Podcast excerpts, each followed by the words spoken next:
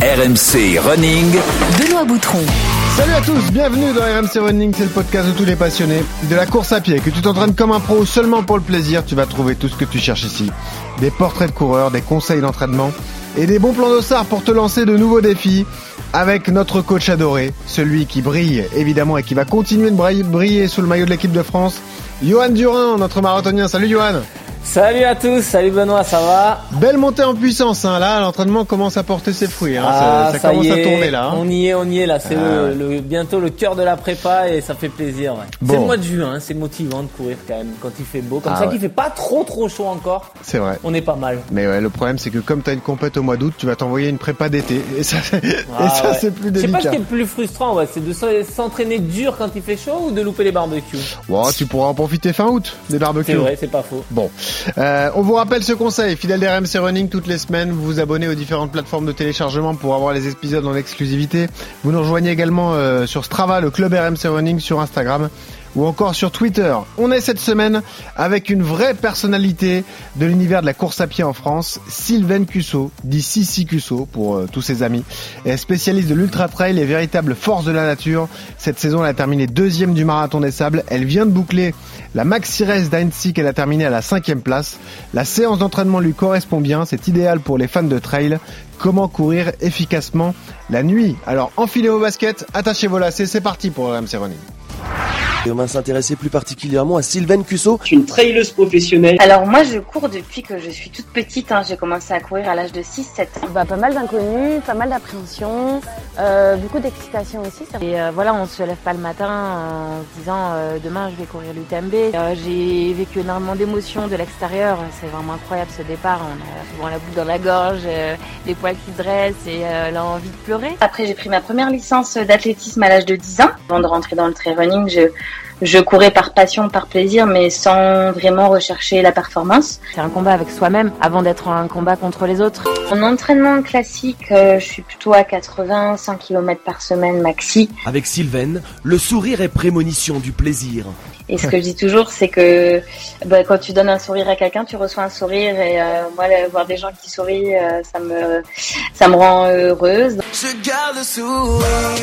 Et eh oui, c'est vrai que c'est ce qui la caractérise lorsque vous la voyez en vidéo après un de ses nombreux exploits. C'est ce sourire si caractéristique. Sylvaine Cusso, Sissi Cusso, la guerrière ultra traileuse est en direct avec nous. Salut Sylvaine. Salut Benoît. Comment ça va Sylvaine? Bah ça va très bien. Écoute, comme tu le disais tout à l'heure, je rentre d'un super week-end à Annecy, ouais. euh, puisque je suis allée sur la Maxi Race. Et voilà, on a eu beau temps, euh, on a vu plein de monde, c'était une belle journée de sport, un beau week-end de sport. Voilà, un petit top 5, on va y revenir dans un instant, mais je crois que tu connais bien mon acolyte Johan Durand, vous êtes amis tous les deux, hein, Johan hein? C'est ça exactement, on se connaît depuis euh, depuis plus de 10 10 12 ans donc euh, j'ai j'ai vu l'évolution de Sylvain qui démarrait qui était encore sur la route quand euh, sur le marathon, quand je l'ai commencé et je l'ai vu performer dans le trail et devenir la championne qu'on connaît aujourd'hui. Ouais. Bon, on se connaît peu, mais je peux t'appeler Sissi moi aussi. Euh, ça te dérange pas? Ouais, il y a pas de souci, il y a pas de souci. Je préfère même. ok. Euh, c'est une vraie personnalité, Johan. Hein. Nous, on est ravis de l'accueillir parce que c'est un nom qu'on avait coché depuis longtemps aussi. Ouais, non, mais Sissi pour les trailers, c'est quand même une source d'inspiration impressionnante c'est une source d'inspiration et c'est quelqu'un qui qui est vachement dans le dans le partage et qui est très actif sur les réseaux et qui a qui a une, une, forte communauté parce que c'est quelqu'un qui sait euh, qui sait raconter ses histoires, qui sait transmettre, qui sait partager un peu ce, tout ce qu'elle vit et tout ce que, enfin, tout son quotidien de de traileuse et d'amoureuse de nature et de, de, de sport en général. Et c'est vrai que du coup, bah, on s'identifie à, à elle complètement et mmh. Et c'est vrai que c'est quelqu'un comme ça qui partage beaucoup et du coup les, les gens s'identifient vraiment à elle. Ouais. Si si, on démarre toujours par cette même question. Pourquoi tu cours tout simplement? Alors c'est une question qu'on nous pose souvent à nous les coureurs. euh, on n'a pas forcément de réponse comme ça euh, directement parce qu'on court pour plein de raisons. Mais je dirais que moi ce qui me ce qui m'anime et ce que j'aime c'est euh, simplement le les sensations que je retrouve à l'effort, qui sont euh, qui sont des, des, des moments agréables, des euh, c'est aujourd'hui courir ça fait partie intégrante de ma vie et si j'ai pas ça, il va me manquer quelque chose.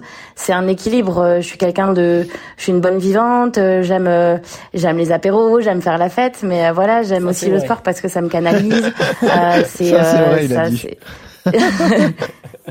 j'ai de l'énergie en moi qui fait que ouais ça me ça, ça, ça m'équilibre. C'est le mot quoi. dis-moi tu tu as grandi au Mans avant d'arriver à Toulouse de filer à Uzès et d'atterrir à la Réunion. Rassure-moi tu fais pas partie de la team chocolatine quand même.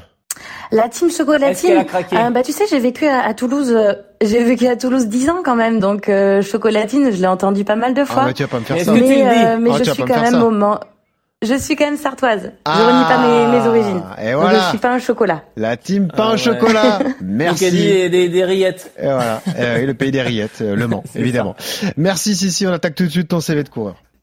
RMC. Le CV de coureur. Bon, ça ne se fait pas, mais entre, entre sportifs, on peut, on peut tout de même essayer. Tu as quel âge, euh, Sissi? Je viens d'avoir 40 ans.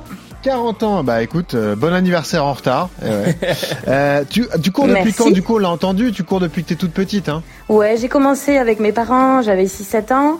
Et puis j'ai pris une première licence d'athlétisme à l'âge de 10 ans. Ouais. Euh, en moyenne, tu cours combien de fois par semaine? Je cours euh, en moyenne 6 fois par semaine. J'essaie de m'accorder euh, un jour de repos. Et, je, je complète avec du vélo. J'adore rouler. Ça représente combien de kilomètres? En prépa ou hors prépa, hein, comme tu veux alors, en, moyenne, je, je, je, suis à pas plus de 100. Euh, quand je suis à 100 km, c'est des bonnes semaines. Ouais. Euh, sauf quand je suis en période de charge pour préparer des ultras, où là, ça peut monter. Ou quand je suis en, en semaine de course. Mais voilà, 100, 80, 100, c'est à peu près la moyenne. Ton moment préféré pour l'entraînement, c'est quoi? C'est le matin, l'après-midi, le soir? Ah, de plus en plus, j'aime bien la fin de journée. Au moment du coucher de soleil, là, j'adore. Ah, bah tu vois, on parlera... l'effet de la réunion, ça. Eh ouais, c'est possible. Le soleil couchant. Et ça, ça ça va très bien dans le sens de notre séance courir la nuit. Tu auras plein de conseils à nous donner du coup. Euh, Est-ce que tu as des records perso ou des victoires dont tu es fier? Bon, il y en a beaucoup. Hein. J'en ai compté 29 déjà des victoires. Donc il y en a quelques-unes. Ouais, alors il n'y a pas vraiment de fierté de, de, de, palmarès ou de victoire pour moi. Il y a, y a euh, porter les maillots de l'équipe de France, ça a été pour moi un honneur eh en 2015 ouais. parce que j'ai participé au championnat du monde. Voilà, malheureusement la course s'est pas bien passée parce que je me suis blessée. Euh, mais sinon, euh, sinon voilà, toutes les toutes les toutes les lignes d'arrivée franchies, pour moi c'est déjà une victoire sur soi-même et et pour moi c'est ce qui compte le plus. Et ça on comprend quand on est ultra trailer, on est déjà content de voir la fin, forcément parce que ce sont des épreuves tellement difficiles que déjà arriver au bout ça reste un, un exploit en soi. On l'a dit, la dernière course disputée c'est donc la Maxi Race d'Annecy. Quelle est la prochaine, Sissi? Alors la prochaine ce sera le 18 juin euh, du côté de Béziers sur un 45 km qui s'appelle euh, le Trail Rail 34. Avant que tu arrives, Johan Durand en off me disait, tu vois, c'est des gens qui sont tarés parce qu'ils sont capables de s'envoyer des 40-50 bornes tous les 15 jours. Bah là, on y est. à peu près. Bah voilà. C'est ça, ouais. Dès le 18 ah, à peu près ça, ouais, ouais. Voilà, un 45 km qui Dans arrive. 10 jours, euh, allez, vas-y. Après, après une maxi race. Euh, si, si, pour terminer ton CV de, de coureur, est-ce que tu as une séance d'entraînement préférée? Ouais, moi ce que j'adore, c'est euh, les footings vallonnés, euh, à la sensation. Tu pars, tu sais pas trop combien de temps, et puis tu tu, tu vas au rythme que tu veux par rapport aux envies du moment et, euh, et puis euh, le terrain varie aussi en fonction de là où tu es et ce que tu trouves, ce que tu as sous la main. Et est-ce que tu as une séance que tu détestes? Alors là, tu me feras plus revenir sur piste. Ah, faire euh, faire genre des, des, 400 mètres sur rien. piste, c'est plus possible. Ah, fini quoi. une seule VMA, rien. Fini, ouais. Bon. Et eh ben voilà, on est si, ravis. Si, je fais, de la, je fais du, du fractionné. Mais, tout en nature. Mais en nature, eh ouais, une vraie traileuse. Euh, en nature, exactement. Sissi Cusso qui est donc avec nous euh, cette semaine, une des stars du trail en France, hein, évidemment, l'une des personnalités les plus connues dans cet univers. On le disait donc, Sissi, tu sors de la Maxi Race d'Annecy, tu l'as achevé à la à la cinquième place, il me semble. On rappelle la Maxi Race d'Annecy, c'est 88 km, c'est le tour du lac par les montagnes en fait. Ça représente 5000 mètres de dénivelé mmh. positif. Ouais, tu fais cinquième en 12h12. Est-ce que tu es, contente de ta course déjà? Comment ça s'est passé? Ouais, très contente, vraiment. Énormément de plaisir. Euh, au départ, elle n'était pas cochée, c'était pas vraiment euh, prévu, euh, c'était pas dans le programme de, de cette année. Euh, ça s'est un peu décidé en dernière minute, donc je n'y allais pas non plus euh, super préparée en me disant euh, je vais faire une grosse perf. Donc vraiment très contente des sensations. Ouais, j'ai pris du plaisir. tous les voyants étaient au vert. je me suis, je me suis régalée et puis le chrono est pas, est pas pourri. Ah non. Donc je me suis pas blessée. tout va bien. Que du positif. ouais, parce que l'enchaînement est court. On va y revenir dans, dans, un instant parce que tu avais achevé le marathon des sables le 4 avril dernier, donc l'enchaînement est, est, est assez réduit. Eh, quand tu pars sur une course comme ça, si si t'as un objectif précis, un objectif de temps ou t'as pas vraiment. Tu, tu vas plutôt au feeling, à la sensation. Alors ça dépend de, ça dépend là. Pour le coup, c'était pas, c'était pas prévu et c'était vraiment pour euh, pour participer et en me disant que j'allais faire 10 euh, km pour préparer les, les grosses échéances de fin d'année, notamment la diagonale des fous. Ouais. Après, quand c'est une course que tu as vraiment coché dans le calendrier, oui, tu tu t'essaies de te mettre un objectif de chrono, surtout si tu as des références. Moi, j'avais déjà fait deux fois cette course, donc j'avais quand même un petit peu des, des références au niveau des, euh, des, des, des points de, de ravitaillement, etc. Euh, et puis c'est bien aussi pour euh, pour se pour se challenger, de se fixer des, des objectifs, c'est important, je pense. Bien sûr. Donc euh, tout dépend de la manière dont tu abordes la course au départ, en fait. Bon, et on en parle souvent avec le coach Durand. On peut considérer ça comme un objectif intermédiaire, en fait. T'as les gros objectifs dans l'année, et ça, ça fait partie quelques des compétitions de préparation Voilà. au milieu.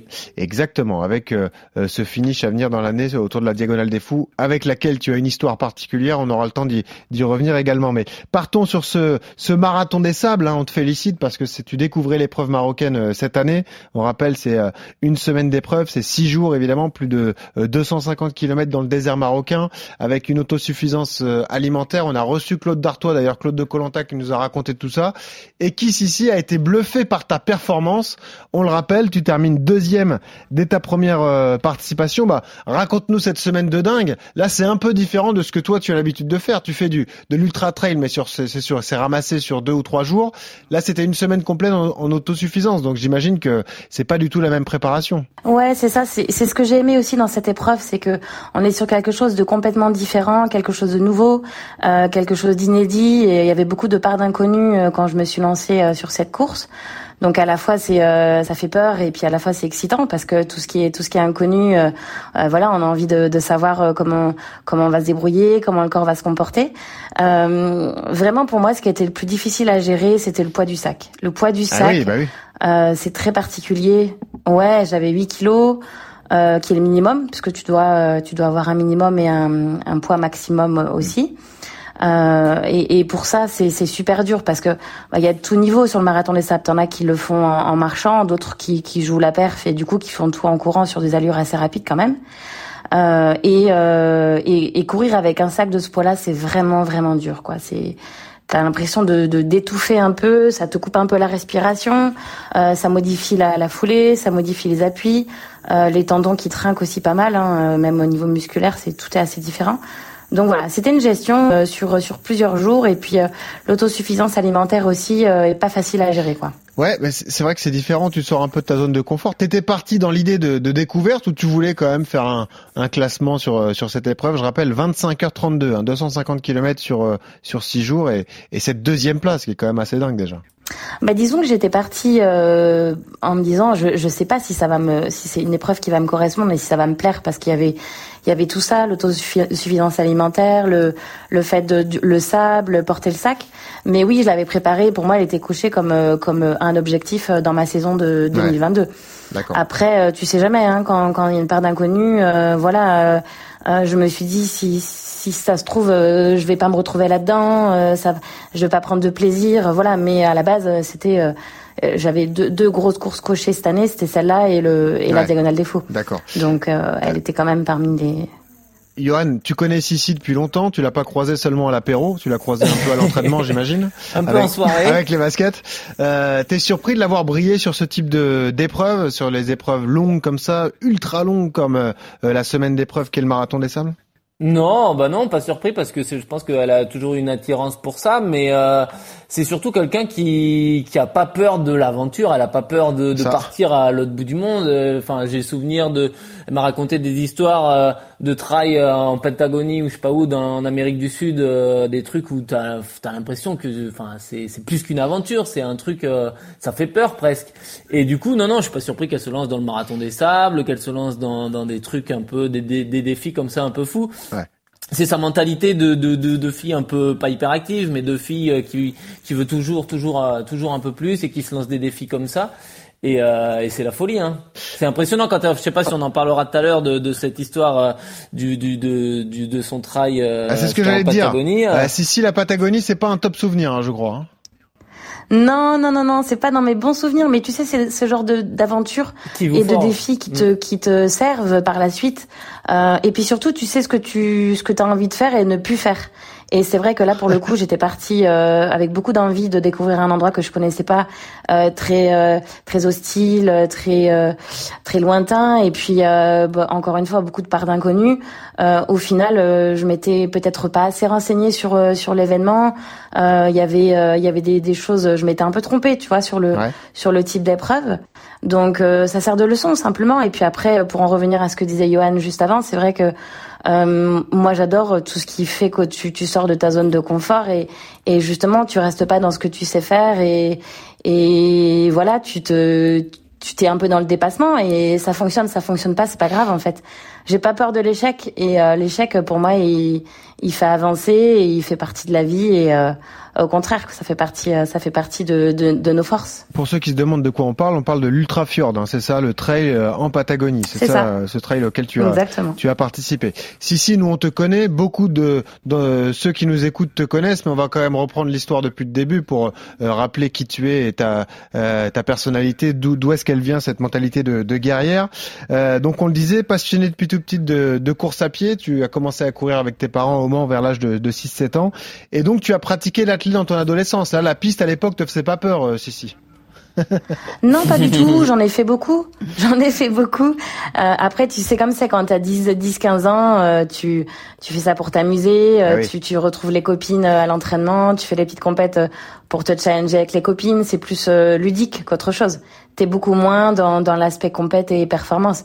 Même si euh, on est tous pareils à cet âge-là, on, on, se prend au jeu quand même. Mais euh, mais ça a été plus euh, ces, ces années-là, c'était l'année découverte et puis le, le, sport, l'athlétisme de manière générale où je me suis essayé un petit peu à tout. Puis au Mans, soit tu fais de la course à pied, soit de la moto. Vous allez peut-être mieux faire de la course à pied. Ou des rillettes. Ou des rillettes. c'est encore moins funky, effectivement. Euh, alors après, tu prends un peu de recul parce qu'arrivent les études et en plus tu fais de bonnes études puisqu'après le bac tu fais une prépa HEC, ce qui est ce qui est très chronophage. Hein. Ce sont des études euh, poussées qui sont très difficiles, notamment la, la première année. Tu reprends tout de même un peu parce qu'ensuite tu atterris à, à Toulouse et c'est la question que j'allais te poser. Quel a été l'événement le plus marquant dans ta vie? Est-ce que c'est l'arrivée d'Iron On va pouvoir en parler parce que tu as un rapport très particulier avec euh, nos amis d'Iron. Ou c'est plutôt la rencontre avec Manu, Emmanuel Go, ton, ton compagnon, qui est lui aussi champion de trail. C'est qui le plus important C'est Iron ou Emmanuel? Alors, euh, c'est plus mon compagnon déjà, on n'est plus ensemble. Ah pardon, je sais pas. Non, non, c'est pas grave. Euh, mais c'est vrai que cette rencontre, elle a été, euh, elle a été un tournant pour moi sportivement parlant, et puis même au niveau de ma vie perso puisque euh, bah, j'ai déménagé pour le rejoindre à Uzès, euh, parce que lui faisait du trail et c'est vrai qu'il m'a un peu euh, mis sur les rails de, de cette discipline. Donc oui, effectivement, c'est euh, c'est souvent tu te mets dans ce sport parce que tu fais une rencontre et tu t'essayes et puis euh, t'accroches ou t'accroches pas. Et c'est vrai que euh, en habitant à Uzès, euh, j'étais vraiment en pleine en pleine nature. Je sortais de la maison, j'étais sur les sentiers. Il y a là-bas, il y a pas de il y a pas de piste, il y a pas de club. Eh c'est tout est assez différent par rapport à Toulouse. Donc ouais, ça a été ça a été un tournant et puis Iron et ça arrivé en même temps. En fait, tout s'est tout s'est un peu goupillé en même temps pour que pour que ma vie bascule à ce moment-là. C'était en 2000, 2011 2012. Euh, et puis euh, et puis euh, un rythme de vie qui change aussi. Tu sors de la vie un peu plus plus étudiante où tu sors beaucoup à une vie un peu plus posée de famille, etc. Donc t'es un peu plus sage et forcément derrière tu peux un peu plus te consacrer à, la compète et, puis viser peut-être plus de, de performance quoi. C'est ça, bah, je le disais donc des études poussées et pourquoi je parle d'Iron? Parce que tu as la chance en fait de vivre de ta passion parce qu'une fois que tu, tu, tu, commences à travailler avec eux, là tu es à fond dans le running. On le disait, euh, ça ça te permet d'être d'être à bloc là-dedans et c'est à ce moment-là aussi que tu commences à devenir une une boulémique de, de course parce que là tu enchaînes les dossards, c'est c'est assez euh, impressionnant. Hein. Ouais, après comme je disais tout à l'heure, moi il y a beaucoup de dossards que je prends euh, sans préparation spécifique, en me disant ce sera toujours mieux de, de courir avec un dossard avec d'autres gens sur un parcours que je connais pas, euh, plutôt que de m'entraîner chez moi sur des sentiers que je connais par cœur, où tu vas avoir un peu moins de motivation. Et c'est vrai que euh, il y a beaucoup beaucoup de dossards que je prends euh, sans avoir peur de d'échouer de, ou d'être derrière. J'ai pas d'ego par rapport à ça, et je prends pas toujours un départ en me disant euh, je vais chercher un podium ou voilà j'ai envie de faire une perf. Et il y a beaucoup beaucoup de courses que je prends en mode entraînement en me disant euh, où, tu vas te faire un peu plus mal qu'un entraînement, donc ce sera plus qualitatif. Et, euh, et tu vas passer un bon moment avec d'autres gens, tu vas suivre un parcours, tu vas profiter aussi de bah du coup d'un balisage, de ravitaillement, tu vois, c'est quand même beaucoup plus sympa que de s'entraîner tout seul chez soi. Non mais ça c'est sûr, c'est toujours motivant de mettre un dossard même si il faut faire attention quand on les quand on les multiplie, ça on en a déjà parlé également avec avec Johan puisqu'on a reçu rappelez-vous Nicolas Brumelot qui est le PDG de Mr Fly qui lui fait un marathon par mois. Donc on lui a dit calme-toi quand même. Calme doucement. Voilà, c'est ça, surtout qu'il vient d'avoir 60 ans. Euh, si, si, ce qui est impressionnant, c'est ton, ton palmarès aussi, parce que euh, tu démarres toi aussi sur des distances comme le marathon au départ, hein, tu, euh, tu démarres là-dessus, et puis comment tu bascules sur le trail? C'est parce que tu es parti vivre à Uzès et que c'était le profil qui te, qui te correspondait le plus, c'est ça la, la, bascule aussi? Ouais, c'est ça, je me suis essayé, ben, comme on me disait tout à l'heure, euh, une, rencontre, euh, du coup, j'ai beaucoup plus fréquenté le milieu du trail. À l'époque, euh, le Team Azix notamment. Mhm. Euh, donc, je découvrais la discipline. Moi, au début, j'y connaissais rien. Hein. Tu me parlais de trailer, je connaissais pas un nom à part Kylian Jornet. Eh donc, donc, tu fais connaissance avec le milieu. et puis, moi, ce qui me plaît dans ce sport, c'est le côté ludique. T'es toujours en train de jouer avec le terrain. T'es dans une gestion de, de, de, plein de choses que purement le chrono, en fait, parce que tu tu gères ton équipement, tu gères ton hydratation, ton alimentation. Donc, il y a pas simplement euh, une ligne de départ, une ligne d'arrivée. T'as euh, au milieu, t'as euh, voilà beaucoup de choses qui font que ta course, elle peut basculer dans un sens comme dans un autre. Et moi, c'est ça qui m'a plu, c'est qu'on n'est plus sur sur que le meilleur gagne. Enfin, celui qui qui va plus vite, c'est celui qui gagne. Là, c'est celui qui se gère le mieux qui gagne. Eh Donc, il y a un peu de toi, il, y a, il faut aussi être intelligent et il faut se gérer, il faut pas courir bêtement. Et voilà, moi, c'est ça que j'ai aimé, c'est que on est, on est vraiment dans, dans un autre type de sport et simplement qui me correspondait plus. Donc c'est vrai qu'en en, m'essayant euh, à ce sport, j'ai aimé. Et puis euh, pour moi, le plaisir, c'est euh, c'est la, la, base et c'est le plus important dans ce sport. C'est si tu vas courir en traînant des pieds, c'est c'est voué à l'échec. Donc voilà, j'ai pris plus de plaisir dans ce sport. Donc c'est pour ça que j'ai persévéré. Bon, François Den, ça te parlait à l'époque quand même, non? Eh bah pas trop. non, non, non, pas trop. vraiment, je connaissais. Je connaissais que en nom de course, bah, l'UTMB. Ouais, c'est ça. la diagonale, quand même, même pas? Ouais, quand même, ouais, quand même.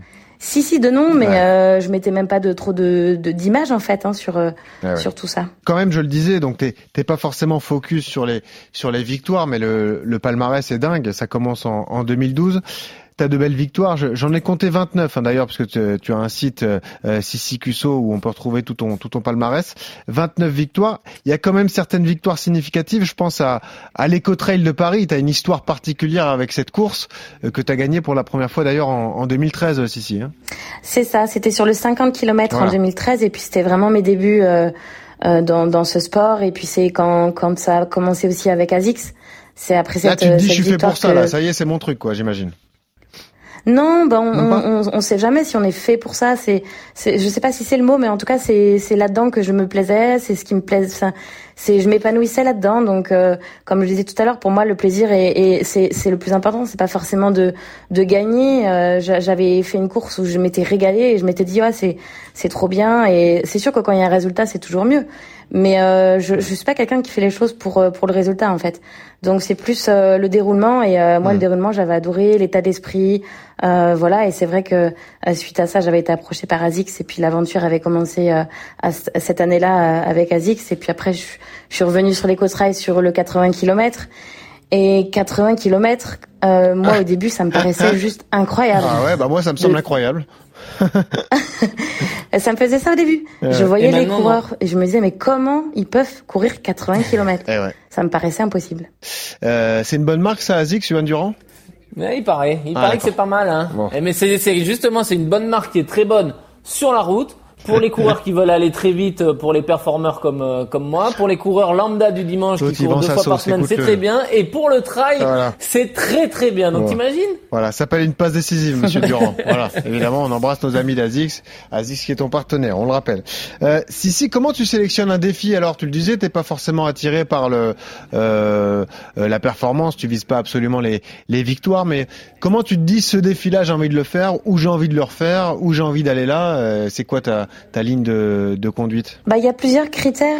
Euh, déjà, tu, tu, tu sélectionnes en fonction de la distance. Euh, on n'est pas tous faits. Faut, faut quand même rappeler qu'on n'est pas tous faits pour faire de l'ultra. Ah bah oui. Euh, on a tendance à tout de suite vouloir allonger les, les, les distances en se disant voilà, je veux faire de l'ultra, mais c'est pas donné à tout le monde. on n'a pas tous le corps pour ça. il faut il faut tenir sur des sur des durées de 20 à 30 heures. Et puis je sais qu'il y a des gens qui qui qui, qui se régalent pas là-dedans, qui qui se lassent, qui s'ennuient. Donc je pense qu'il faut déjà se dire voilà, je veux faire une course de, de combien de kilomètres. Après le terrain de jeu, moi je sais que je suis quelqu'un qui qui, qui tombe souvent, je suis pas très habile, la technicité c'est un peu compliqué pour moi. en parler, ouais. C'est ça. Voilà, donc du coup, euh, alors soit je, soit je vais me défier et je vais aller chercher la difficulté, puis je vais aller sur des terrains techniques. Euh, c'est ce que j'ai fait avec la Réunion. Euh, D'ailleurs, c'est ce qui m'a permis de progresser aussi par rapport à ça. Ah oui. Euh, soit je me dis bon, je vais, euh, je vais aller dans ce que je sais faire et euh, je vais choisir un terrain un peu plus roulant. voilà, et puis moi j'aime bien le soleil, donc en général je vais courir là où il fait beau j'ai du mal euh, j'ai du mal avec le froid. Alors oui, euh, mais j'allais t'en parler parce que tu as participé euh, à une course qui nous effraie avec Johan Durand parce qu'on est très frileux, c'est la Saint-Élion. Ça aussi c'est un délire. Et eh oui, hein. c'est un peu contradictoire. Ah c'est vrai. Mais ce que j'aime dans cette course, bon, le climat, effectivement, on va mettre de côté parce que de toute façon, on sait tous les ans qu'on va se, on va se geler. Ah ouais. Mais si tu veux, il y a un truc, le fait que ce soit la nuit, euh, t'es un peu euh, dans un, un état d'esprit euh, où t'es es, seul avec ta misère. Euh, t'es, tu sais, des fois, tu te raccroches aux spectateurs, tu te raccroches au, au paysage, tu te raccroches à, des choses, à, à, tout ce qui te connecte en fait autour de toi. Là, pour le coup, tu peux pas parce que tu vois rien, il fait nuit. Et moi, j'aime l'idée de d'être seul avec sa, avec soi-même et, mm. et, du coup, tu tu te rattaches à rien d'autre que ta ton intérieur à toi et ce qui te pousse à, à aller plus loin. Et, et je trouve que c'est c'est encore une fois c'est c'est ça donne des leçons et ça permet d'avancer, de progresser et t'apprends sur toi en fait, t'apprends vachement sur toi sur ce genre de course. Il y a une course qui fait rêver dans ton dans ton palmarès euh, à laquelle tu as participé, c'est c'est l'ultra trail du Mont Fuji. Ça aussi, euh, c'est donc au, au Japon évidemment. J'imagine que c'est un, un souvenir incroyable euh, que tu gardes à l'esprit quoi. Ouais, là c'est pareil. Il y a bah il y a la culture des Japonais est vraiment différente de chez nous. Euh, donc il y a ça, il y a, y a, effectivement le mont Fuji, c'est euh, c'est une montagne majestueuse. Euh, bon là pour le coup encore une fois on a eu une météo euh, compliquée puisque la course a été arrêtée euh, pour les derniers parce qu'il s'est mis à neiger et il s'est mis à faire très très froid. Et il y a eu il y a eu des accidents. mais ouais c'est c'est ce genre de course très entre guillemets exotique où tu sais que tu vas tu vas aller trouver quelque chose de différent, il va y avoir de la nouveauté euh, et tu tu vas au-delà de, de l'aspect euh, sportif, euh, il y a tout ce qu'il y a autour, la culture, la découverte, tu vas voir des choses que tu verrais jamais en fait si t'étais pas allé faire cette course et c'est ce que j'aime aussi dans ce sport. C'est que tu, tu, traverses des endroits, si tu fais si tu fais pas de trail, euh, tu iras jamais de ta vie. Quoi. Voilà, t'es typiquement dans la découverte parce que là, tu pars euh, en pleine nature dans un pays qui est à des milliers de kilomètres de chez toi et c'est ça doit être un bonheur euh, extraordinaire quoi, de découvrir comme ça tous ces paysages que tu reverras peut-être sans doute pas d'ailleurs parce que c'est le genre de course que tu fais une fois ou deux dans ta vie, j'imagine. Euh, c'est des, des, des, souvenirs qui restent gravés dans dans ta mémoire. Et puis venons-en à cette année 2015 et donc cet autre moment fort pour toi, c'est cette sélection pour les championnats du monde en équipe de France de trail à Annecy en mai 2015 avec ce maillot tricolore. Immense fierté un peu gâché, faut le dire. Sissi, tu as commencé à nous en parler parce que tu prends le départ blessé, euh, blessé au tendon fibulaire, tu avais un tendon fibulaire fissuré en fait. Hein, donc c'est, euh, t'étais pas, dans, ouais. pas dans les meilleures conditions pour euh, pour, pour 85 km. Ah ouais. Ouais, ben en fait, je me suis fissuré ce tendon justement en Patagonie. On en parlait tout à l'heure sur ah. l'Ultrafjord. Voilà. Là, on n'ira plus. Hein. Très difficile. Là, c'est fini. fini. Qui, a, qui, a, laissé des traces. euh, j'ai tenté tant bien que mal de me soigner. Euh, j'avais un mois, un peu plus d'un mois entre les entre les deux dates. Euh, malheureusement, euh, voilà, je suis, je j'avais pas assez de temps pour me soigner, donc j'ai pris le départ. Euh, la lésion était toujours présente j'ai fait ce que j'ai pu, j'ai strappé, euh, voilà, j'ai essayé de, de quand même euh, honorer le maillot, mais ça a été très compliqué, euh, voilà, ma, ma, ma blessure fibulaire, pas, pour ceux qui ne savent pas, c'est autour de la cheville. C'est ça. C'est ce Donc, qui stabilise pour le cheville. Pour tout ce qui permet de, de stabiliser en trail, ça aurait été sur route encore, ça peut aller, mais en trail, ton pied est toujours un peu à droite à gauche, euh, ça devait être très compliqué. Ouais. Mais surtout que j'imagine que c'est risqué parce que si jamais le tendon lâche, là c'est une blessure euh, qui est dix fois plus importante, non? Ouais, tout à fait. J'avoue que là j'ai pas été très intelligente et c'est pas l'exemple à suivre. Hein, bon, c'est pas ce que je voulais dire. C'est pas ce que je voulais dire, mais heureusement il a pas lâché quoi. c'est ça. Ouais, non, non, heureusement. Bah après j'avais quand même consulté. Enfin, j'ai pris le départ avec. Euh, pas non plus sans sans autorisation, voilà. Et je m'étais dit si vraiment c'est insupportable, je, je mets le clignotant. Mais franchement, hein, quand tu quand es sur le terrain, euh, t'as le maillot de l'équipe de ah, France, t'as toute ta famille qui est venue, ça, tous tes proches, c'est super compliqué de mettre le clignotant, quoi. Eh, Johan, toi, t'as porté le maillot de l'équipe de France plusieurs fois. Est-ce que ça t'est arrivé justement d'arriver dans un état de forme un peu limite, avec toi aussi une petite blessure? Et est-ce que toi aussi, dans ce cas-là, tu te, tu te forces à y aller parce qu'il y a ce maillot bleu et il y a ce, ce moment à vivre quoi qu'il arrive? Bah, ça, ça, ça m'est arrivé euh, une ou deux fois. Après, euh, il faut savoir si la compétition est, est vraiment primordiale et passe au-dessus de, de ta santé ou de ta c'est-à-dire que si c'est euh, si ça avait été je sais pas un petit championnat, un petit match comme ça de comme un match amico en foot, hein, ça existe hmm. en athlète des matchs entre pays ou des petites compètes, un petit championnat d'Europe ou autre. Mais là c'était un championnat du monde à la maison et c'est vrai que là c'est c'est délicat de, de dire non et de c'est un crève-cœur et, et le coureur, tu mets nous coureurs on est capable de non? Ouais on a toujours un peu mal quelque part c'est ça et on est capable d'endurer ne serait-ce même à l'entraînement des fois des douleurs euh, on court. Moi, j'ai couru avec des fissures au tendon d'Achille pendant pendant deux ans avec un centimètre et demi de fissure et, et la douleur c'était devenu mon, mon, mon quotidien et presque mon, mon mon ami et mon ennemi à la fois, tu vois. Et tu t'y habitues. Donc on a un rapport avec la douleur qui est différent. Ça, ça veut dire que hum, l'adrénaline le jour de la course avec le maillot bleu peut te faire un peu oublier la douleur et passer outre, c'est ça, Johan? Ouais. non, mais complètement, c'est ça, l'excitation et le l'adrénaline sur les certainement les premiers kilomètres, euh, euh, ça a dû passer pour Sylvain et puis au bout d'un moment, bah la douleur, elle devient plus fort et et quand quand ça devient compliqué, que ça devient dur, malheureusement, bah toutes les petites douleurs, c'est pareil en course, hein, toutes les petites douleurs qu'on a, elles se réveillent, et on a l'impression qu'elles se qu'elles se multiplient ouais. et ça c'est avec le la durée de l'effort et le fait que ça soit le cerveau à un moment donné qui qui commande. Et toi, Sissi, il y a ce ce choix de vie radical, on le disait, donc il y a euh, il y a quoi il y a, il y a un peu plus d'un an. Ce choix de ville elle est installée à la Réunion. Euh, terrain de jeu idéal pour préparer la Diagonale des Fous, qui est euh, un des ultra trails les plus connus, en tout cas en France euh, et dans le monde, avec l'ultra trail du, du, Mont Blanc. On en parlait également avec François Den qui va y retourner pour le 30e anniversaire. J'imagine que tu seras au départ aussi en fin d'année.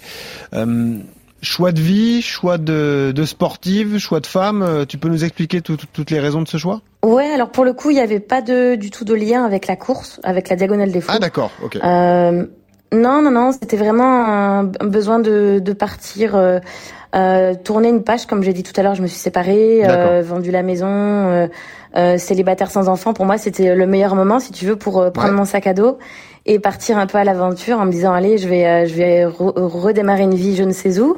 il y avait plus près, hein, il y avait plus près.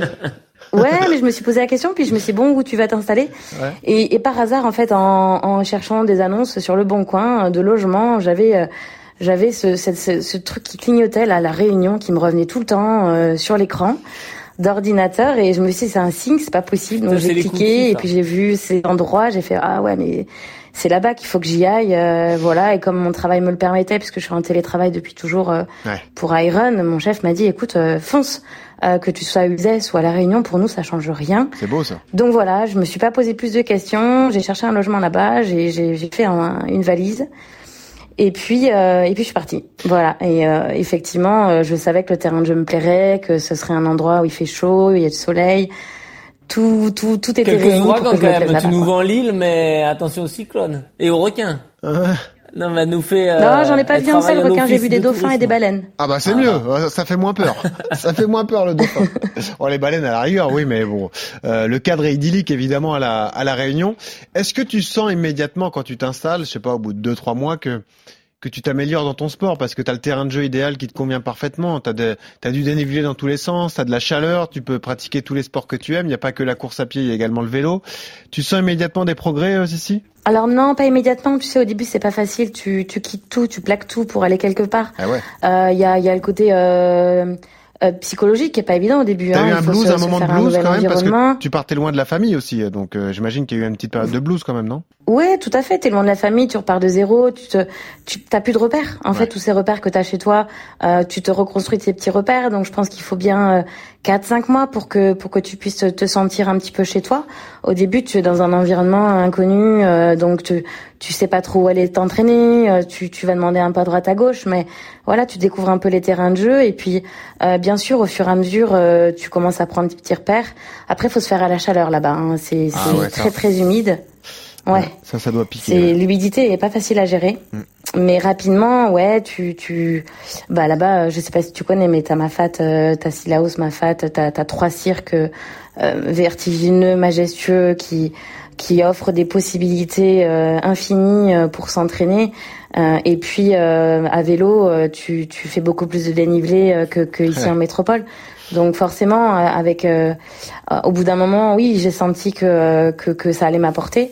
Après, tu tu sais pas trop. Hein, tu tu le risque là-bas, c'est d'en faire trop parce que tu as tout le temps envie d'être dehors, tu as tout le temps envie d'aller de partir dans les cirques, tu as tout le temps envie donc le risque c'est d'être en surentraînement et puis et puis t'as plus tes repères, donc euh, donc tout est un peu différent. Donc euh, sur le moment, tu sais pas trop si tu vas progresser ou pas. Mais j'ai envie de dire, tu t'en fiches un peu à ce moment-là. T'as envie juste de prendre du plaisir et de te dire, bah voilà, je me régale, euh, je découvre un nouvel environnement et puis c'est chouette. C'est sympa de d'entendre ton ton histoire et de, de de parler de ce choix de vie. je sais pas toi, Johan, mais moi ça me rappelle celui qu'a effectué Julien Randers, hein, évidemment, le le recordman d'Europe du 10 km et du semi-marathon, qui lui a choisi de s'installer au Kenya, donc lui aussi loin de sa famille. Euh, la passion est importante, elle peut être dévorante et parfois même euh, on fait un sacré choix de vie pour euh, pour pratiquer, euh, enfin pour optimiser sa pratique de la course à pied. Quoi, c'est c'est quelque chose qui t'est qui t'est venu à l'esprit parfois ou pas forcément? T'as préféré rester chez toi, toi, Johan? Non, moi ça m'est venu, ça m'est, ça m'a aussi traversé l'esprit, surtout quand je suis parti au Kenya et tout. alors après voilà, c'était des, je fais des séjours de, de cinq semaines, donc t'as pas le temps non plus de t'imprimer vraiment de la vie locale. Mais c'est vrai que des fois, je me suis dit, putain, enfin, venir six mois ici, venir s'installer ici, c'est quand même s'entraîner avec les meilleurs comme le fait Julien et tout. Euh, euh, c'est quand même une vie à part.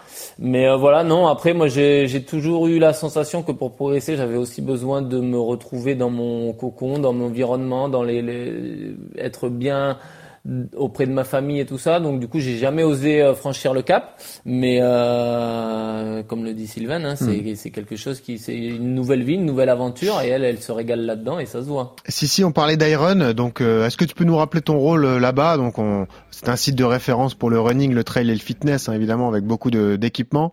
D'ailleurs, tu es, es, un peu égérie du site parce qu'on te voit partout.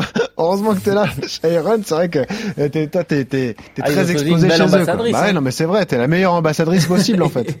bah, j'ai effectivement cette double casquette chez eux, ambassadrice et, et salariée. Euh, donc euh, c'est pour ça qu'effectivement on me voit un peu partout euh, quand on parle d'Iron. Et puis surtout j'ai j'ai j'ai participé au démarrage là-bas. Ah donc moi c'est ça que j'ai aimé euh, chez Iron, c'est vraiment de l'avoir de l'avoir évolué, l'avoir grandir. Et puis après, de, de, mes tâches au, quotidien, je suis rattachée au marketing et à la communication chez eux. Ouais. Donc, je, notamment, je, je, gère leur blog qui s'appelle YouRun, euh, qui, qui est un site où on, parle de tout ce qui est actualité commerciale d'Iron, tout ce qui est actualité euh, générale sur le running, le trail. Il y a des conseils entraînement, il y a tout ce qui touche aux produits. Euh, des tests produits, des choses comme ça. Donc euh, voilà, c'est ma tâche principale. Et puis après, j'arrive en soutien euh, sur tous les tous les gros événements qu'on organise avec nos marques ou, ou, même quand on est partenaire comme à la Maxi Race, partenaire d'événements. C'est hyper complet, hein, vraiment. On vous invite à y aller si vous voulez sur sur iron.fr. justement, ce, ce, ce, côté dont, dont parlait Johan Durand, cette façon de raconter tes tes aventures, tes, tes exploits, c'est important pour toi? Est-ce que ça te prend du temps? Est-ce que tu le considères comme du travail ou c'est finalement du, du plaisir pour toi, Sissi? Non, pas du tout. C'est pas calculé. Je l'ai toujours fait. J'ai toujours aimé ça. Euh, pour moi, c'est assez naturel en fait. Hein, c'est spontané. Euh, il y a des choses dont je parle pas parce que parce que pour moi, il y a pas d'intérêt puis j'ai pas envie d'en parler. Par contre, quand je parle de quelque chose, c'est parce que c'est quelque chose qui m'a fait vibrer. Euh, c'est quelque chose qui m'a apporté et je me dis que si ça m'apporte moi, bah ça apportera peut-être à d'autres gens. Bien sûr. Donc c'est plus euh, dans l'optique d'un partage et, euh, et, voilà. Et non, oui, ben ça prend du temps comme tout le monde qui gère, qui veut gérer bien ses réseaux sociaux. Mais euh, je le fais pas par contrainte, par obligation. Le jour où j'en aurai marre ou pas envie, bah j'arrêterai et ce sera pas un problème. C'est voilà, si je le fais, c'est que c'est que c'est que c'est quelque chose qui me qui, qui me fait envie et il euh, y a rien de, de calculé derrière ou de ou de forcer quoi. Tu sens beaucoup de bienveillance autour de toi quand tu croises des des personnes qui te reconnaissent sur les différentes courses?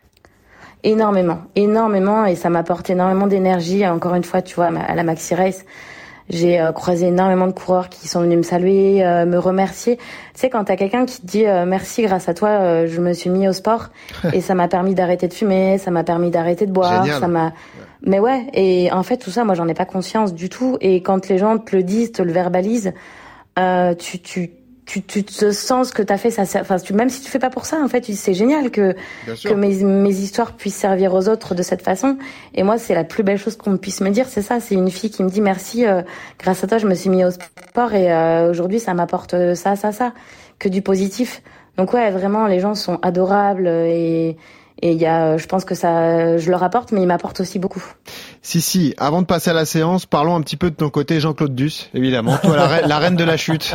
Malheureusement, bon, c'est pour ah te chambrer un peu, mais bon, vu les clés, vu les terrains oui, mais je m'améliore. Voilà, bah ça va. Je progresse. Ouais, au moins t'as as le, as le terrain de jeu euh, idéal au quotidien.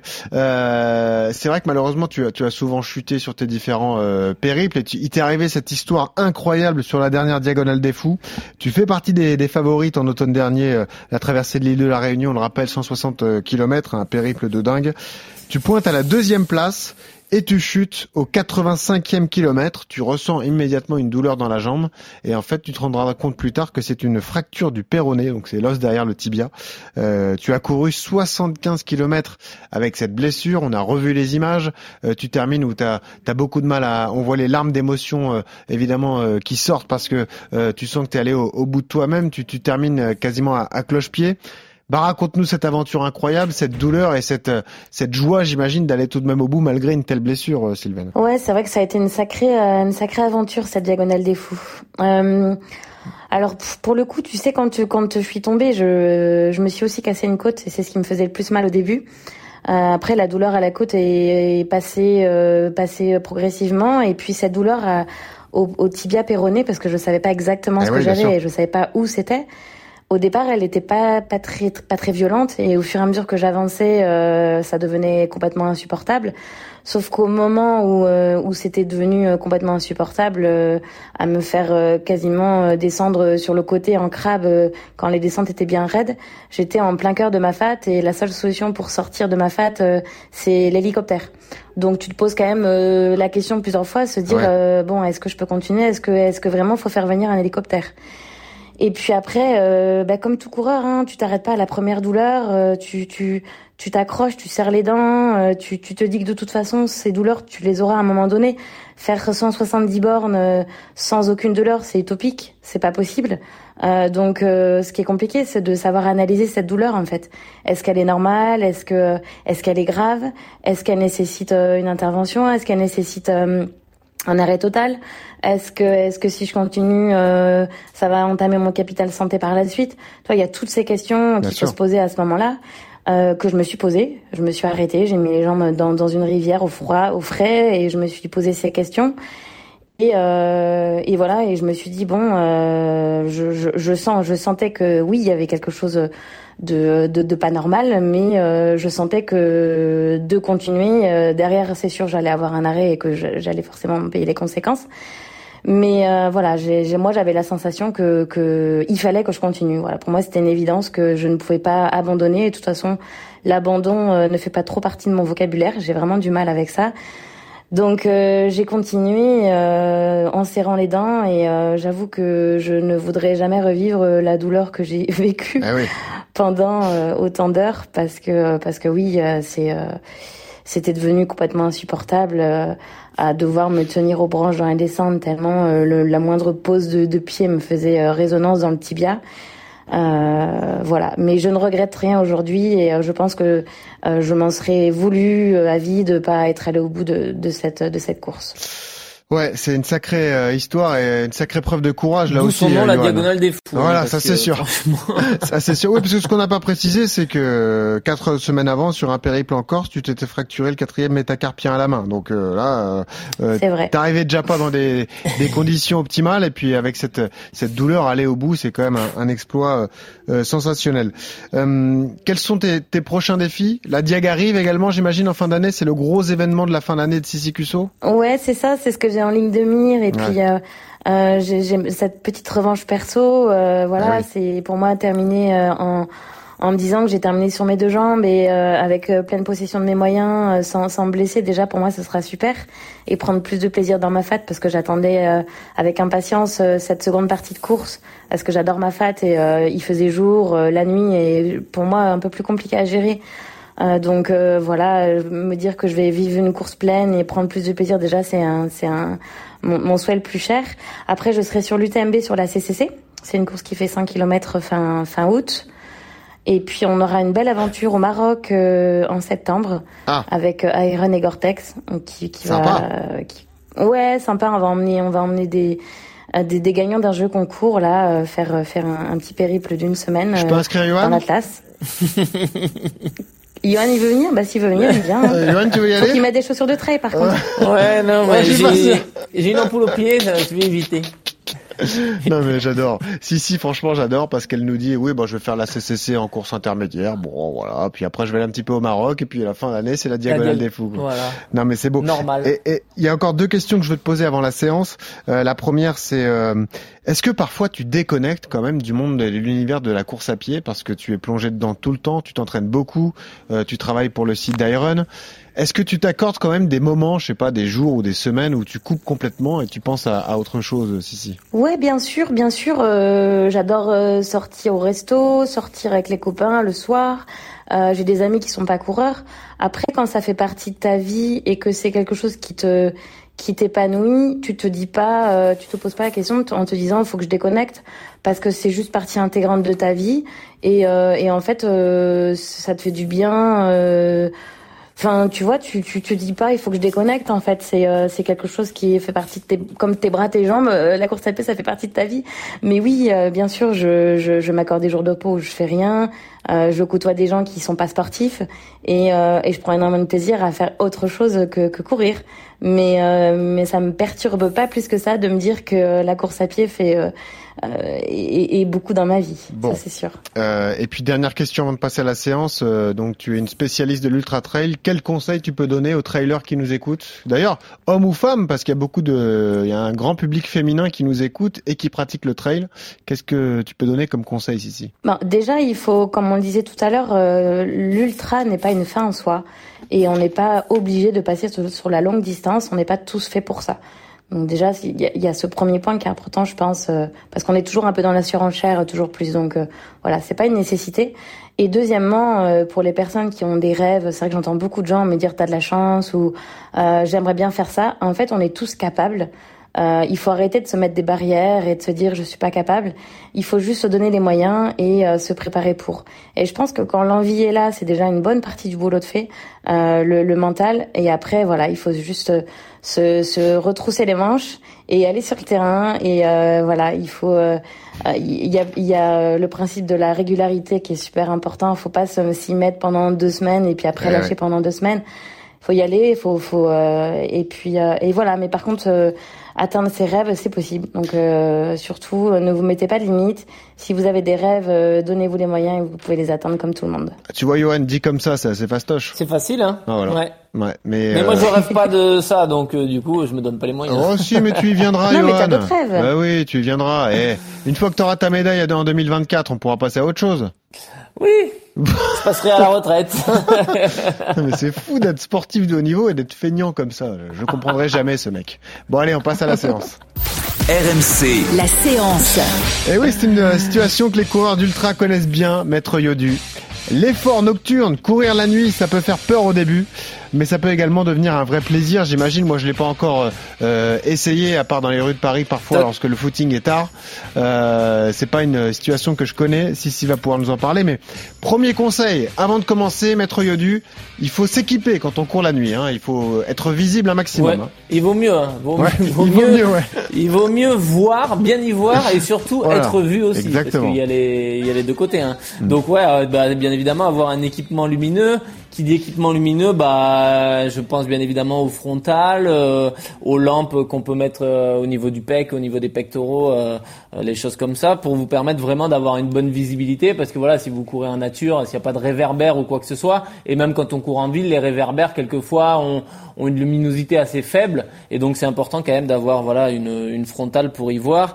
quand on part dans la nature, ce qui est important, ça va être bien évidemment de l'autonomie de la de la de la de la frontale euh, la puissance de la lumière, euh, la légèreté, enfin de, de, tout ça. faut bien évidemment avoir des, des, vêtements réfléchissants sur soi euh, pour être vu, pour être euh, pour le côté un peu sécuritaire. Hein. Une voiture qui arrive en face de vous, bah si si ça réfléchit, elle va vous voir, elle va vous voir direct. Mmh. Courir de nuit, ça veut dire aussi avoir des vêtements plutôt chauds. Euh, et enfin, le dernier point, je dirais que c'est plutôt éviter de courir avec de la musique et tout ça pour être plutôt à, l'écoute de son corps et surtout à l'écoute de, bah, de, de tout l'environnement qu'il y a autour, des voitures, des machins, des chiens, des chats, enfin tout ce qui peut traverser si on court si on court de nuit, quoi. Euh, si, si, deux questions. Est-ce que tu te forces déjà à courir la nuit pour préparer tes ultras? Et euh, autre question, euh, est-ce que ça s'apprend de courir avec une frontale? Parce que c'est vrai que c'est particulier. Il faut savoir la régler, il faut savoir la positionner. Euh, tout ça, ça se travaille, j'imagine. Ouais. Alors oui. Euh, alors non, je me force pas à courir la nuit parce que parce que c'est fatigant quand même et que quand tu quand tu l'as quand tu t'es adapté et que tu sais que tu sais le faire, t'as pas besoin de répéter forcément toujours le, le, truc. C'est comme s'entraîner s'entraîner euh, à courir, euh, faire une nuit blanche pour euh, pour s'entraîner. Moi, je le conseille jamais. C'est c'est trop de fatigue et c'est des risques de blessure derrière. Euh, par contre, par contre, oui, c'est important de, de, de s'adapter, de, de se faire. C'est super perturbant en fait au départ d'avoir cette lumière sur le front euh, qui modifie le relief, qui modifie la, la vision du terrain. et, et ouais, c'est c'est super important de, de déjà un de faire des courses où tu as des petites portions de nuit parce que en course et à l'entraînement c'est pas pareil. Ah oui. T'es sur un rythme différent à l'entraînement, ah, pardon en course. T'as des gens devant toi, des gens derrière toi, donc la lumière qui t'arrive derrière, la lumière qui est devant, donc ah tout est tout est modifié. Donc pour moi c'est important de faire des courses où tu auras des portions de nuit. Et puis euh, et puis euh, ouais après une fois que tu que tu vois que tu sais faire et que et que que t'as t'as as, comment dire enregistré euh, le le, le geste, les, les, les sensations, je dirais que c'est aussi sur les sensations. Ouais. Ouais, voilà, ça revient et t'as pas besoin de le, de, le, de le multiplier. Mais par contre, quand tu t'entraînes en hiver, de toute façon, t'as pas le choix. Tu ah t'entraînes de toute façon euh, à 17h30, il fait nuit, donc euh, hmm. naturellement, tu bon, t'entraînes. Même chez toi, même chez toi? À la Réunion, bah, tu sais qu'en ce moment, il fait, il fait nuit très il tôt. Fait nuit tôt, hein. Il fait nuit à 18h en ce moment. Ah ouais, 18h. Bah ouais. C'est l'hiver. Euh, Dis-moi, Johan, on a parlé de l'aspect sécuritaire, parlons de l'aspect physiologique. Qu'est-ce que ça change de courir la nuit? Est-ce qu'on est plus performant, moins performant? Est-ce qu'il y a bah, un vrai changement euh? On a la sensation d'aller plus vite, mais c'est généralement qu'une sensation. Hein. D'accord.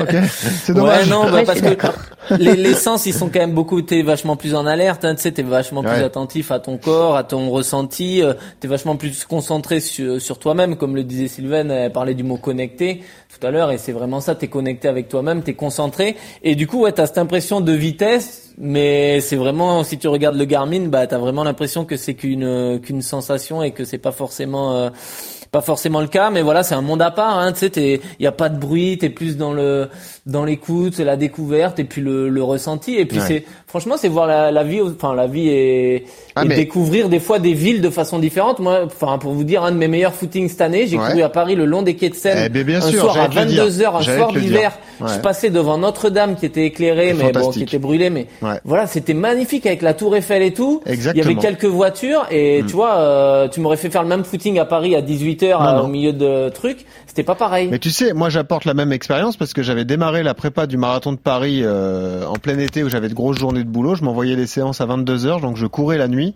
Et c'est fantastique. Hein. Euh, il faut y aller quand il fait pas trop froid, mais euh, courir le long des quais à Paris en plein centre-ville, c'est vrai que c'est une expérience. Bah, moi, tu vois, c'est l'un de mes meilleurs footings de cette année. Pour ben l'instant, je retiendrai celui-là en termes de sensations. Et d'ailleurs, tu vois, il y a, y a, quelques courses qui étaient prévues en nocturne. Je sais pas si c'est encore le cas, mais le marathon de Bordeaux, par exemple, partait à 17 ou 18 heures et, et terminait la nuit. Donc ça aussi, ça doit être une expérience sympa à vivre. Est-ce qu'on peut s'envoyer de grosses séances la nuit, euh, Johan? Est-ce que si j'ai pas eu le temps de faire mon fractionné à cause du boulot, est-ce que je peux y aller à 20 heures et, et envoyer la nuit comme ça? Ouais, oui, on peut, on peut. Alors après, voilà, comme je disais, il faut faire attention à tout ce qui est sécurité et tout ça. Mais euh, parce que voilà, la nuit, la, la, sensation, elle est totalement différente. La perception du sol, du relief, des choses comme ça, suivant si on court sur la route ou sur les chemins, est différente. Donc le travail de proprioception est complètement différent. Les, les repères sont différents. Mais euh, là où il faut faire attention, c'est euh, au niveau de l'alimentation et de la, de l'hydratation, parce que quand on va courir de nuit, on va pas forcément avoir. Quand on va faire une sortie, je sais pas, par exemple, quelqu'un qui veut s'entraîner pour euh, pour un trail de nuit, il va partir pour faire sa sortie de 3-4 heures de nuit, mais il va jamais avoir soif. T'as pas soif, t'as pas chaud, t'as pas l'impression de te déshydrater, t'as pas l'impression d'avoir faim. Et pourtant, euh, ben pourtant si. Donc faut pas, faut penser quand même à, à bien s'alimenter, à bien boire. euh, parce que c'est ça c'est quand même ultra important. Ouais. Sylvain, c'est plus dur de s'alimenter la nuit sur un ultra? Ouais, c'est plus dur parce que je pense que l'estomac est pas ah se demande un peu ce qui se passe quoi. Quand tu commences à, à te à te ravitailler à 3 heures du mat ou à des moments où le corps est pas habitué, euh, je pense que physiologiquement euh, c'est pas normal. Et parfois il y a des réactions du corps euh, qui sont pas qui, qui sont un peu compliquées à gérer. Donc euh, donc c'est pas évident. Après je pense qu'il faut se ravitailler le plus liquide possible quand on n'arrive pas à manger solide. Et puis et puis après c'est une question d'habitude aussi je pense. Faut tester des choses. Ouais, c'est sûr. Mais de toute façon, faut. C'est comme euh, sur n'importe quel trail, il faut tester et voir ce qui nous plaît ou pas, quoi. Ce qu'on est capable d'absorber à n'importe quelle heure de, de, la journée, quoi. Tout à fait. Euh, et puis la gestion du froid, pour terminer, ouais, Johan, on en parlait, mais euh, euh, bien se couvrir, même quand on court l'été. Hein, la nuit, il fait toujours un peu frais, et là, faut faire attention à, à, pas attraper froid non plus, quoi. Ouais, parce que la nuit, bah, on le sait, les écarts de température sont plus importants entre la, la, la par rapport à la journée, et c'est vrai que la nuit il peut faire très froid, donc le choc thermique peut être vite arrivé, surtout si on s'entraîne en montagne Hein, si on veut préparer un trail et qu'on part euh, sur une sortie montagne ou en nature, hein, même en nature, il fait beaucoup plus frais, euh, beaucoup plus frais la nuit. Donc euh, ouais, bah, il est recommandé de, de transporter bah, un vêtement chaud, un coupe-vent, et puis si j'ai froid, si j'ai froid, je m'habille. Hein, c'est c'est pas le moment de tomber malade ou ou, ou, même de se perdre. Hein, tu sais, comme tout à l'heure je disais qu'il y a des gens qui vont partir 3-4 heures de nuit. Vaut mieux connaître ah, le bah, parcours sur le bout des doigts que que passer la nuit dehors. Hein. Et dernier conseil sécuritaire qu'on peut donner, si vous courez la nuit, prévenez quand même un de vos proches. Ouais, c'est ça, exactement. On part pas en, alerte enlèvement au bout de deux heures, quoi. On se pose pas de questions. Pas de risque. Voilà, évidemment, surtout si c'est en nature. Euh, donc voilà pour les conseils de la course la nuit, c'est possible, mais c'est ça demande un petit peu de euh, d'adaptation forcément, et puis euh, à voir en tout cas comment on peut on peut s'entraîner. On peut envoyer des grosses séances, mais tout ça, ça se prépare. On remercie Sissi Cusso qui était avec nous cette semaine. C'était un régal hein, de te recevoir, euh, Sissi, un très bon discours, et ouais, enrichissant, passionnant et euh, tu nous donnes envie de partir à l'aventure en fait, euh, Sissi. C'est ça qui est cool avec toi. Tant mieux, tant mieux. Merci à vous deux en tout cas. Et pour terminer, Sissi, on a une tradition, c'est que on t'a demandé ce que tu écoutais quand tu courais. Toi, t'écoutes pas mal de musique hein, finalement parce que les sorties durent assez longtemps. Et euh, en ce moment, ce que t'écoutes, c'est ça. Ouais. Pas mal ça. En voyage. Là, moi, je suis sur un hamac à la Réunion, mais euh, en bord de plage, sur le hamac avec la, la petite noix de coco et. Ou à Gujan, hein. C'est à Gujan, ça passe sur le hamac, hein. Un peu de comme ça. Ah ouais, voilà. Ah, mais c'est sympa en tout cas, hein. ça permet de, de, se déconnecter un petit peu. Ouais. Merci Sissi Cusso d'avoir été avec nous. On va, on va te suivre avec beaucoup d'attention à la diagonale des fous et puis si jamais euh, ça se passe bien, tu viendras nous raconter cette aventure. Ok Sissi? Avec plaisir. Et eh ben, je te remercie. Et puis, euh, je rappelle ce conseil qu'on donne toutes les semaines qui te correspond bien. Là aussi, surtout quand vous courez, souriez. Ça aide à respirer. Merci, coach Yodu. À la semaine prochaine. Salut à tous. Gardez-moi.